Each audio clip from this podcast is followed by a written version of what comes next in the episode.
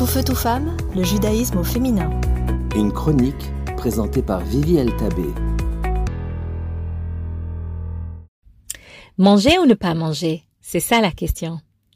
Dernièrement, j'ai remarqué que tout ce que la Torah veut nous enseigner est emmené dans une expérience tellement humaine, multisensorielle presque. Enfin, tout ce qu'on est censé apprendre est incarné dans une expérience ou un vécu.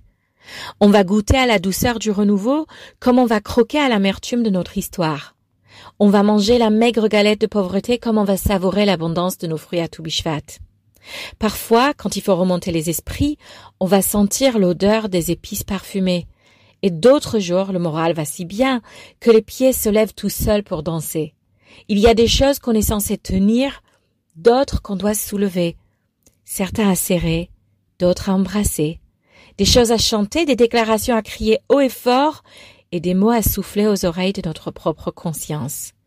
Les plus profondes des leçons, toutes les leçons sont ramenées à des expériences très humaines, à des expériences physiques. En réalité, on absorbe tellement plus que les aliments eux-mêmes. Et puis, au milieu de l'hiver, il y a un jour où on ne mange plus. Aucune consommation de nourriture ou d'eau, du matin au soir, pourquoi? Pour qu'on s'arrête et qu'on se souvient qu'en ce jour, le dixième jour du dixième mois, les troupes babyloniennes ont encerclé les murs de Jérusalem, commençant un siège qui se terminera par la destruction de la ville, la ruine du temple et la mort et l'esclavage de beaucoup de ses citoyens. Mais une seconde, ça s'est passé il y a plus de 2400 ans, n'est-ce pas? Qu'est-ce qui se passe? Et là, on commence à comprendre qu'on vient de vivre à nouveau un enseignement expérientiel.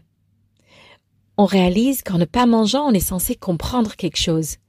Comprendre qu'en tant que peuple, on forme une grande muraille. Et qu'en tant qu'être humain, on fait des erreurs. On crée des micro-fissures dans ce mur. Mais bon, qui a le temps? De toute façon, les dégâts ne se voient pas encore et la vie, elle presse. On prend un autre café, un autre appel, on répond à une autre email. On passe encore une soirée épuisante avec les enfants et avant de s'en rendre compte, c'est déjà demain. Mais ces petites fissures sont importantes. Homme, notre peuple, Roma, est aussi fort que ses murailles. Et les petites erreurs, les petites blessures, les petits oublis, les petits malentendus, sont bien plus faciles à réparer quand ils sont petits. Alors ne laissez pas la vie devenir si busy qu'elle se mette en travers de votre paix. Cette paix est un mur de protection qui se construit, elle se fait pas seule. Jour après jour, un petit effort à la fois. Et cette semaine était le dixième jour du dixième mois. Alors pensez à une personne que vous n'avez pas contactée depuis longtemps et appelez-la. Ou alors pensez à une micro-fissure que vous pouvez réparer et pensez-la avec de la gentillesse. Une fois par an, on n'apprend pas vraiment en mangeant, on arrête tout, on arrête même de manger, et on fait de notre cohésion, de notre mur, de notre paix, la chose la plus importante. À vous de jouer.